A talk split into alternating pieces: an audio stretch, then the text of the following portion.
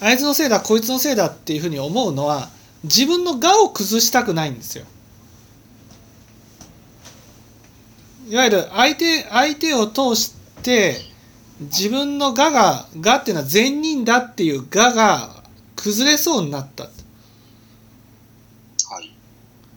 ね。で私たちは自分が善人っていうところに立ってその悪人に対して見下したり責めたりボロクソにやってるわけですよ。そうすると自分が善人っていうところに立てなくなった時に自分のまいた種まきが返ってくるわけですね。そうすると苦しい。苦しいからだから自分は善人でいたいっていうふうに思う。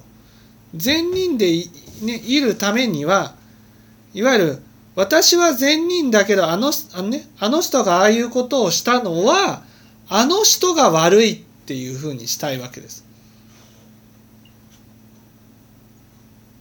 でもね本当にあの人が悪いっていうことにしたいわけじゃないんですよ。自分が善人でいたいだけなんです。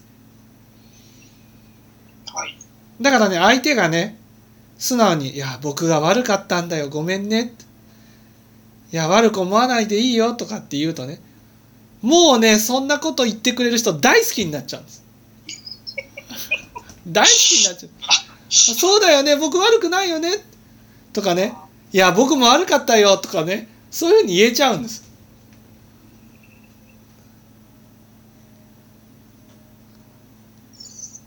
だから相手を悪くしたいわけじゃないんです。自分が悪くなりたくないんです悪くなって報いを受けたくないんです。それくらい自分は善人に立って悪人を否定してるんです。それをね相手が「いや僕は悪かったよ」ごめんね」とかね「いや君は悪くないよ」僕は全部悪いんだ。とかっていうふうに言ってくれたらね。もうそれだけでなんかこう救われた気持ちになるんですね。